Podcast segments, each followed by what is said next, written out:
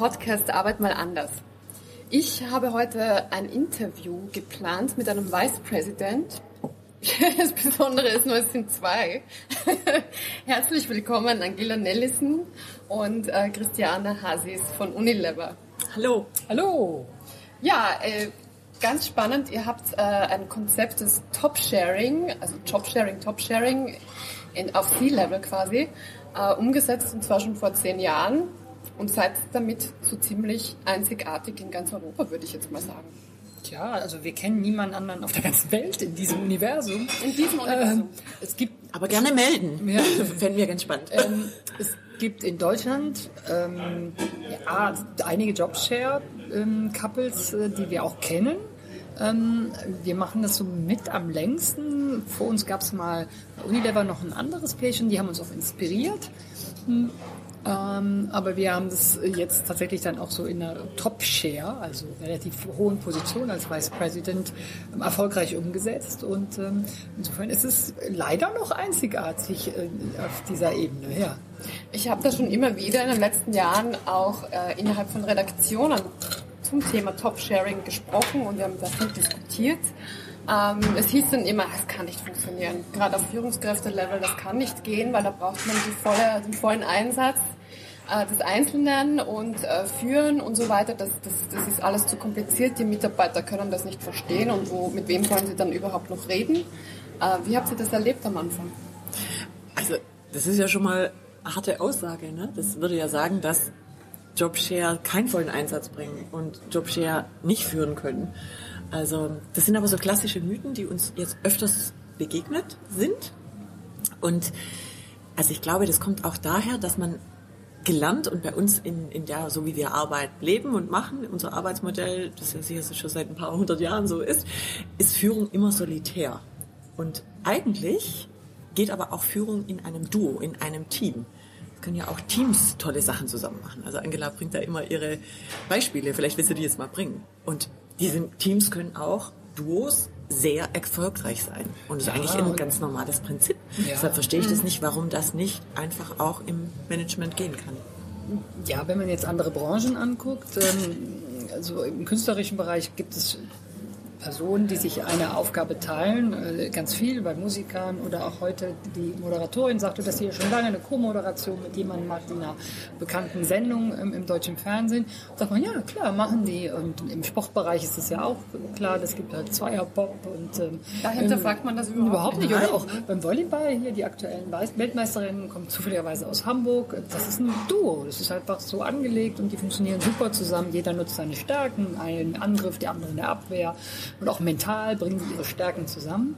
Und eigentlich kennt das ja jeder aus dem Elternhaus, Vater, Mutter oder also Erziehung wird ja meistens dann von mehr als einem geleistet.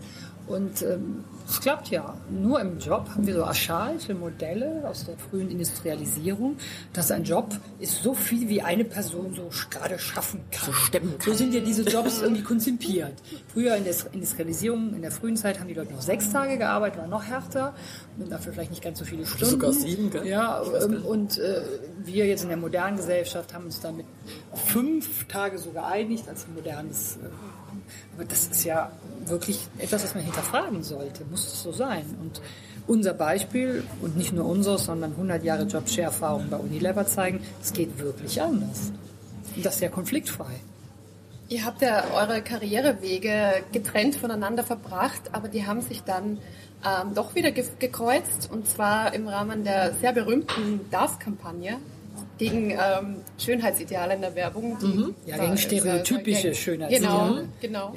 Ja. Ähm, sehr spannende Kampagne. Äh, das war das erste Mal, dass ihr so richtig zusammengearbeitet ja. habt damals. Ja, also wir, wir kannten uns schon vom Sehen relativ lang, weil wir so mehr oder weniger so um die gleiche Zeit bei Unilever unsere Solo-Karrieren oder also unsere Pfade begonnen haben, haben uns immer mal wieder gekreuzt und fanden uns auch immer so nett und haben da eben vier Jahre ganz eng, beide mit 100 Prozent in, sag mal, sich angrenzenden Rollen gearbeitet. Angela, du warst die ja, Markenchefin ich, ja, ich war die Strategie und Markenchefin ja. für ganz Europa. Es war damals ein Riesengebiet von Russland bis Portugal und äh, Christiane war als operative Länderchefin äh, verantwortlich, also beide in sehr gleichwertigen Rollen mit einem anderen Fokus aber.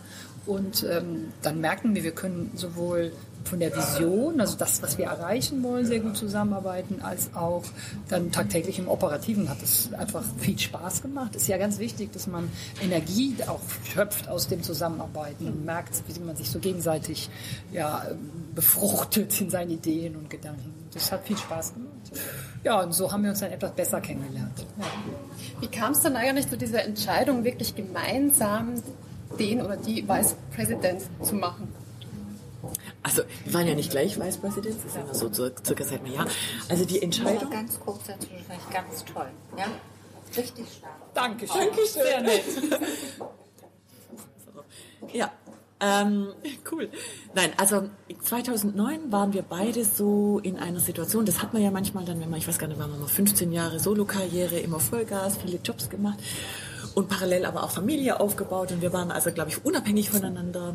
Ich kann jetzt nur für mich sprechen. Ich war so in einer Situation, ich hatte gerade meine Tochter bekommen mit 40 und war so am überlegen, wie kriege ich diesen wie, wie mache ich denn? Wie vereinbare ich jetzt Arbeit? Und ich habe meinen Job immer geliebt und aber auch, ich wollte auch für mein Kind da sein und habe mich ähm, und Angela war zu diesem Zeitpunkt Vollzeit, Vollgas mit drei Kindern. Ähm, ja, ziemlich platt, ziemlich am Ende. Ziemlich platt.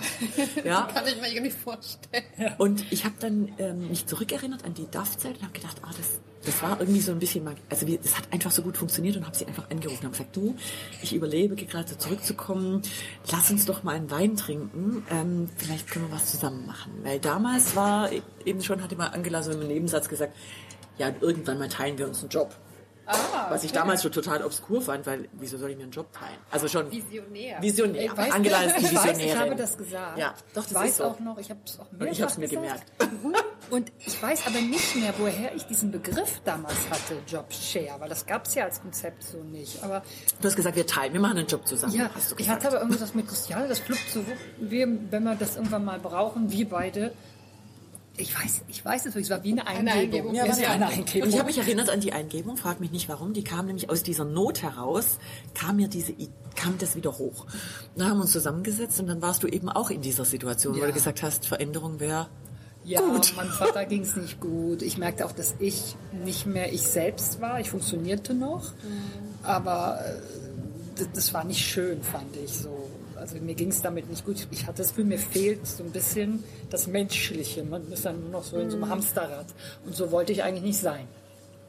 Und dieser ominöse Weinabend ist dann in was gemündet? Ja, dieser ominöse Weinabend, der ist erstmal in viel Energie gemündet, weil wir erstmal unsere beide, unsere Sorgen auf den Tisch gepackt haben und gesagt haben so, äh, ich weiß nicht, wie ich zurückkommen will und das, was sie mir anbieten, geht nicht. Und, und auch von deiner Seite natürlich ja, auch so. und ich weiß, wir haben dann irgendwann, es war so ein, ähm, Laden, mit der so Papiertischdecken haben, ich glaube, mm. Italiener oder so. Und dann haben wir so überlegt, ja, wir müssen irgendwie was zusammen machen. Und, und ich habe dann gedacht, so, ähm, meine Karriere lief so ganz gut. Und dann habe ich gesagt, weißt du was, wir machen das jetzt ich habe nichts zu verlieren. Mhm, ja, so, das hast du gesagt. So als, und ich eh. Ich dachte, wenn es nicht, wenn's nicht ja klappt, ja, wenn es nicht klappt, dann drehen wir es wieder zurück. Was soll das? Ich kann ja nur was lernen. Und dann haben wir angefangen, so rumzumalen. Ja, wie heißt denn diese Person? Diese? Wir haben das heute noch, das Foto mhm. mit dem Kuli so kann ich Ihnen zeigen. Das habe ich jetzt wieder gefunden beim Ausmisten. Ja, aufgekritzelt wie diese Person. Ja, wer sind wir denn? Also wir sind ja aus dem Marketing ursprünglich, auch wenn wir jetzt ein ganzes Business verantworten, ist das so. Also so konkret war das schon. Ja, und, und, und dann gleich so das ein, haben wir so, so, so eine Figur mhm. gemalt mit zwei Köpfen, das muss so eine sein. Mhm. Und dann haben wir so Abkürzungen uns überlegt, wie die heißen könnte. Ganz komisch, da hatten wir C2H und 2AP. Das war ja eine chemische Formel. Ja, also ja das haben wir dann auch nicht ja, genommen, nee, weil es so, so chemisch war. Da hatten wir Hank, also Hank, Hank also so ein bisschen Django. Angela, Nelissen, Christiane, Hank. Ja, Hank klingt so ein bisschen hemdsärmlich, ein bisschen doof. Ne? Und dann kam dann Chan. Ah, Chan, Chaka Chan, super. Chan klingt einfach auch gut, sieht gut aus. Und das fanden wir dann prima. Ja, und dann haben wir gesagt, Chan, Chan, that's it. Okay, also das war mal die Idee, aber wie ging es denn in die Umsetzung? Also wie gewinnt man dann ähm, die Leute für sich, den, den Vorstand für sich, dass, dass man das auch wirklich umsetzen kann. Ja, dann haben wir nochmal einen Abend investiert, weil das okay. war ja dann doch so ein bisschen nur so weinselig. Da hat man zwar die Figur und den Chan. habe ich gesagt, so, jetzt müssen wir einmal kurz mal durchdenken, wie machen wir denn das? dass das einfach wird für die anderen. Wie und welche Prinzipien. Und haben das sozusagen, das Modell uns sozusagen mal gechallenged und aus allen Seiten beleuchtet und gesagt, okay, der Chef, wie guckt denn der auf so ein Duo? Ja, komplex und mit wem spreche ich was? Und haben dann uns so, und die Mitarbeiter. Also die, diese typischen so, Einwände, So diese typischen. Einwände haben wir uns dann so, die sind ja, liegen ja auf der Hand, oh, komplex und schwierig und wer ist dann da und ich weiß nicht. Und haben uns dann so ein Gerüst gebastelt eigentlich, wie wir das so ganz einfach organisieren. Und das waren dann, glaube ich, so zehn Regeln. Und haben wir erstmal Vorteile herausgearbeitet, Nachteile und so oder fünf Regeln, wie machen wir es einfach, so dass es sich keinen stört. Weder der Chef nicht, noch die Kollegen, noch die Mitarbeiter. Und damit sind wir losgetourt. Was war denn so eine überlegt. Regel? Also zum, Zum Beispiel, Beispiel. diese E-Mail-Adresse. Ja. Ja, es gibt eine E-Mail-Adresse, darüber sind wir dann ähm, schnell zu erreichen. Klar, wir haben auch individuelle, wenn es jetzt was Privates ist oder ganz konkretes Thema, wo jemand weiß, da sitzt gerade, kümmert sich die Angler drum, aber wir hatten eine, die, äh, wo wir beide darauf zugreifen konnten. Das gab es damals so in der Firma noch nicht. Das fanden sie super. Müssen Sie auch nur an einen schreiben, das ist ja auch so eine Sache. Dann wir, haben diese Abkürzung, das heißt, in Protokollen steht auch immer nur Chan. Niemand muss sich überlegen, war das jetzt die Angler oder die Christiane Chan. Ähm, wenn dann Geschäftsführungsprotokolle sind, wir haben gesagt, super Köder übrigens. Und Urlaub, wir machen das so, dass immer einer zumindest da ist. Finden Chefs ganz toll, weil sie wissen, diese sechs Wochen klassisch so, oh, da ist ja keiner da. Okay, Flucht nach vorne quasi. Ja, ein bisschen Ja. Flucht nach vorne, Ja, genau. und das haben wir in den ersten Jahren auch so gemacht und dann mit der Zeit hat sich das so ein bisschen verwässert und jetzt kümmert das auch niemand mehr. Aber als Anfangshilfe war das ein guter, so ein gutes Verkaufsargument. Ja? Und dieser Faktor, dass wir zusammen mehr Talent einfach in die Bütt bringen, haben wir noch gar auch nicht gut funktioniert, Ja, gell? das haben wir am Eigentlich. Anfang gar nicht so stark gespielt, weil wir das erst über die Zeit erlebt haben, wie stark das eigentlich ist. Wir haben es schon gesagt, da bringen zwei Erfahrungen bringen wir mit, ne? so, Mhm. so eine breitere Bandbreite. Ähm, ja, und das waren so ganz konkrete, anfassbare Dinge. Und natürlich schon auch das, das Thema so ein bisschen schwang mit, haben wir jetzt nicht so nach vorne getragen, aber dieses Thema Talente halten. Also ich kam ja eben aus der Elternzeit und ich, ich hätte nicht mehr als eben diesen 50, 60 Prozent Job machen können. Also ich wäre dann sonst, hätte ich kündigen müssen. Ne? Und das schwang natürlich auch so ein bisschen mit im Sinne von Talente halten und auch mal neue Dinge ausprobieren. Und das war schon auch ein Argument, weil zu diesem Zeitpunkt auch Unilever sehr stark fokussiert war auf Diversity treiben, Frauen halten, schnell wieder aus der Elternzeit zurückzuholen, Frauen Und nicht eben gleich äh, wieder auch inhaltlich so zu reduzieren, dass der Job uninteressant wird, was ja leider oft Genau, und das ist ja die typische Teilzeitfalle. Ne? Weil dann heißt es ja, du kannst in Teilzeit, aber Teilzeitjobs gibt es eben oft nicht auf dem Niveau, was man sich wünscht oder mit den Inhalten, die man sich wünscht. Und das war für uns auch noch so ein totales Verkaufsargument, zumindest für uns intern, weil wir gesagt haben, das Coole ist ja, wir können dann jeden Job machen. Wir sind einfach eine Person. Dadurch wird auf einmal die Möglichkeiten an möglichen Jobs, die wir tun können, um ein Vielfaches gesteigert.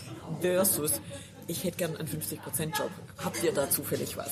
Nein, Weil wenig. faktisch ist es so, die Firma hat keine Nachteile. Ja, die müssen sich keinen Job ausdenken. Die nehmen einfach einen Job, der da ist. Ähm, und alles, was an Abstimmung nötig ist, läuft intern bei uns. Das heißt, es ist eigentlich sehr einfach und die Zahlen, wir haben ja die Studie jetzt ganz frisch gemacht.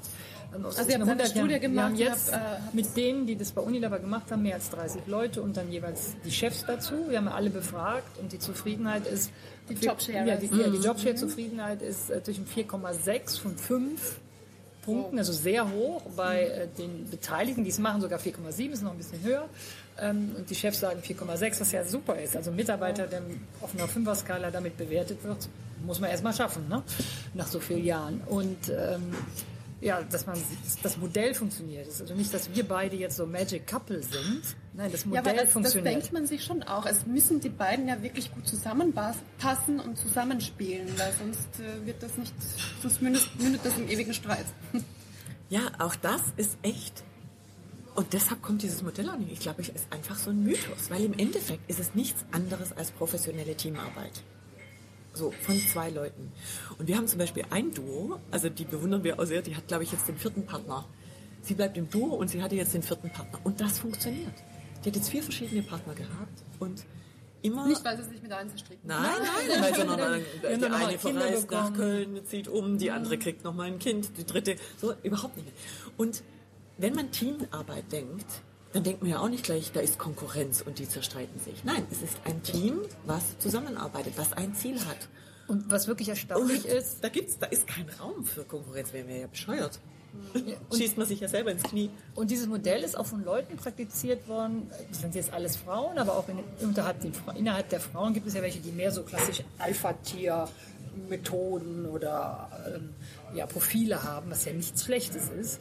Und man gesagt hat, oh, mal gucken, wie das dann klappt. Aber im Jobshare ist das Ziel ja, wie bei einem Sportteam, wir wollen gewinnen. Ja. Und das projiziert sich dann auf dieses Duo und es klappt unglaublich gut. Auch bei äh, Frauen und sicherlich auch bei Männern, die vielleicht so stärker, sagen wir einen progressiveren Stil da fahren, aber das klappt erstaunlich gut. Ja, man muss einfach denken, Team. Aber man ist ja nicht immer einer Meinung. Wie kommt man denn Nö, dann auf den grünen Zweig? Also ich denke mal, das, das Grundziel, okay, das, das äh, sollte dasselbe sein, nämlich dass es funktioniert. Aber abgesehen davon hat man auch inhaltlich vielleicht auch äh, das ist doch großartig. Schwerpunkte. Das ist doch ja? großartig, das macht einen ja nur besser. Das ist doch großartig. Naja, wir diskutieren Dinge auch aus und vieles entscheiden wir jetzt auch nicht nur im kleinen Kämmerlein zwischen uns. Es gibt ein Führungsgremium für die kernstrategischen Themen, werden, die Strategie wird erarbeitet, verfeinert, das wird diskutiert und dann entsteht das ja. Es ist ja selten so, dass ähm, machen wir jetzt Produkt A oder machen wir Produkt B. Also mm. so simpel ist es nicht. Dann gibt es immer noch irgendwie Entscheidungshilfen, Dinge werden getestet. Und wenn wir dann wirklich mal rein auf unsere Entscheidung und unser Gefühl vertrauen müssten, kann sicherlich auch passieren, dann kann man auch immer noch mal sagen, wir werden uns vielleicht jetzt hier nicht einig, lass es uns im Kleinen mal testen und gucken und wickeln es weiter. Und man entwickelt einen ganz guten Instinkt, das Beste aus den Daten, die man hat, und dem Instinkt und der Diskussion zu finden. Es ist kein echtes Problem und ansonsten diskutieren wir halt. Wie es halt sonst auch ist. Ja, ja halt wie so, genau, wie es sonst auch ist. Es ist gar nichts anderes. Und ein Veto einlegt oder sagt, ich bin der anderer Meinung, das ist doch ein guter Seismograph, nur mal sich zu hinterfragen. Man hat ja nicht die alleinige Wahrheit gepachtet. Ich finde das gerade eher positiv. Mhm. Zu sagen, du, vielleicht hast du da einen Punkt. Äh, ja. Wie wichtig ist dann ähm, darauf zu achten, dass die Fähigkeiten sich ergänzen? Oder sollte das eher ähnlich sein, weil ja die Position die Fähigkeiten erfordert? Also die Erfahrung ist, dass typischerweise jedes Team von zwei Managern unterschiedliche Fähigkeiten mitbringt. Selbst wenn jetzt zwei einen sehr ähnlichen Werdegang haben, beide vielleicht sehr saleslastig sind, haben sie wahrscheinlich andere Art und Weise, die Dinge anzugehen, mhm. Daten anzugucken, mit Menschen umzugehen. Und man findet sehr gut heraus, wie man sich ergänzt. Tatsache ist auch hier wieder, wir haben die alle befragt, diese 100 Jahre Jobshare-Erfahrung, wie sehr, wie gut ergänzt ihr euch? Hm? Und da kommt auch ein hoher Wert raus. 87 äh, Prozent sagen, sie ergänzen sich. Ja, und man lernt dann in dieser engen Zusammenarbeit sehr gut, ach, das kannst du gut oder das magst du auch ganz gerne machen. Also klassischer Fall. Die eine ist sehr gut in, mit einer äh, Teamarbeit, der andere präsentiert hervorragend. Der eine ist sehr gut in Analyse, andere im Vision, Konzept. Und das ist eigentlich ganz toll, weil man kann nicht nur seine Stärken verstärken, man kann von dem anderen auch lernen und sich gegenseitig ein bisschen coachen. Man, man muss sich gar nicht so einen Kopf machen. Man wird merken, man ergänzt sich ist es auch manchmal angenehm, wenn man die Verantwortung nicht immer für alles hat und nicht super. immer alles das ist perfekt super. machen muss. Das ist total großartig. Und wenn ich mir unsicher bin, ich, meine, ich bin ja nicht der liebe das Gott, bloß weil ich jetzt vielleicht einen tollen Titel habe, heißt doch nicht, dass ich weniger Mensch bin. Mhm. Ja? Und ähm, denke, oh, sag mal, bin ich, habe ich da recht? Verdammt nochmal. Und dann kann ich sie nochmal anrufen. Sie versteht mich mit drei Worten. Ich weiß, es geht um diese und jene Sache. Guck mal, ich würde das so machen, siehst du es auch so. Das ist toll. Ihr habt im Vortrag, den ihr vorher gehalten habt, äh, gesagt, man muss nicht Best Friends sein und wir fahren nicht gemeinsam auf Urlaub. Nee. nee. wir sitzen ja schon oft im Büro zusammen oder also hängen am Telefon. Ja, es reicht auch.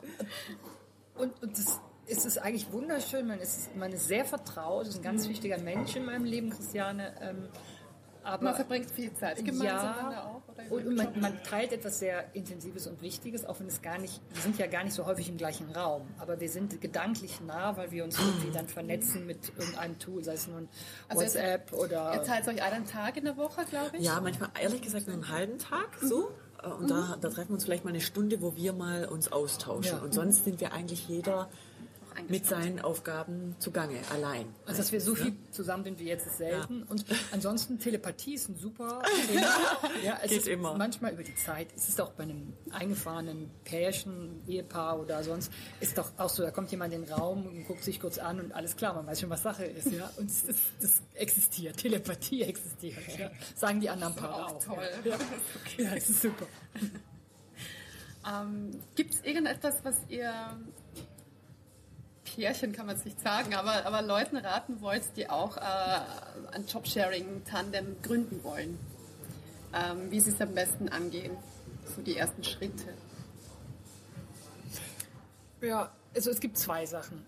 Einfach machen, wenn man sagt, das, ich habe ein gutes Gefühl dabei, das könnte was werden mit uns. Also erstmal diesen Mut machen, wir machen das zusammen. Und dann ein Blatt Papier, aber wirklich nicht mehr. Oder meinetwegen ein Chart, sagen, was ist unsere Vorstellung? Wie viel kann ich einbringen? Welche Tage kann ich arbeiten? Welche vielleicht nicht? Was ist mir wichtig, was ich an Zeitraum gewinnen will? Was kann der, das sind so die praktischen Dinge und dann vielleicht so sagen, wie viele Jahre wollen wir es versuchen? Wollen wir uns mal ein Jahr geben? Wir, ist eine Vision zwei Jahre? Dass man dann nächsten Schritt, was ist inhaltlich das Ziel? Was wollen wir erreichen? Wollen wir dieses Projekt zum Erfolg führen, also Projekt, Produkt einführen oder wollen wir dieses Team weiter nach vorne bringen? Also, dass man so sich ein inhaltliches Ziel steckt. Und dann wirklich einfach starten. Ich glaube, dafür ist wichtig, dass es ziemlich viel Offenheit gibt in diesem Duo. Also weil zum Beispiel, wir haben auch mal gesagt, wir, wir gucken uns jedes Jahr an, sind wir noch weil es gibt ja immer die Möglichkeit, auch auszusteigen und wieder eine 100%-Rolle zu machen. Das, manchmal muss man das auch, weil es gibt ja auch manchmal Konstellationen in der Familie, wo man sagt, ich muss jetzt 100% arbeiten, ich muss auch wieder 100% verdienen. Das heißt, ich glaube, innerhalb des Duos leben wir eine sehr starke Offenheit und Ehrlichkeit, dass man halt auch sich darüber austauscht und sagt, bist du noch drin, passt das Modell für dich? Okay, wenn nicht, was mache ich dann und solche Dinge. Also das, das würde ich noch ähm, ergänzen wollen. Und dann hat sich bei uns schon bewiesen, das ist am Anfang, das ist eine Veränderung und da braucht so ein bisschen Geduld und Spucke und ein bisschen Persistenz. Da gibt es dann auch mal Gegenmeinungen oder da gibt es Nachfragen und dann muss man viel kommunizieren, viel Feedback geben, viel drüber sprechen und ein bisschen auch dranbleiben äh, bis man sich dann auch also äh, ein bisschen das Vertrauen und ja. auch so diese, dieser Buy-in, kann man das auf Englisch auch sagen, dann auch kommt. Und der wird aber sehr schnell kommen. Wir hatten, glaube ich, was nicht, fünf, sechs verschiedene Chefs. Viele davon waren am Anfang skeptisch, so, oh, jetzt habe ich auch noch ein Jobshare-Duo, also ein Führungsduo, Halleluja. Das war meistens nach vier bis acht Wochen ja, vom Tisch. Die Chefs ja, aber man muss so ein bisschen dranbleiben muss man auch mal ein bisschen dranbleiben. Also wenn sie dann sehen, den Beweis, ja. es funktioniert und es genau. ist... Äh, die merken halt sehr schnell, dass sie mehr Power kriegen. Mhm. Das, äh, das ist systemimmanent, das liegt nicht an uns. Wir machen bestimmt einen guten Job, wir sind ehrgeizig, ja, sonst wären wir nicht, wo wir sind, aber ähm, das System macht die Leute besser. Jetzt ist noch eine Frage, und zwar, warum machen die Männer da nicht mit?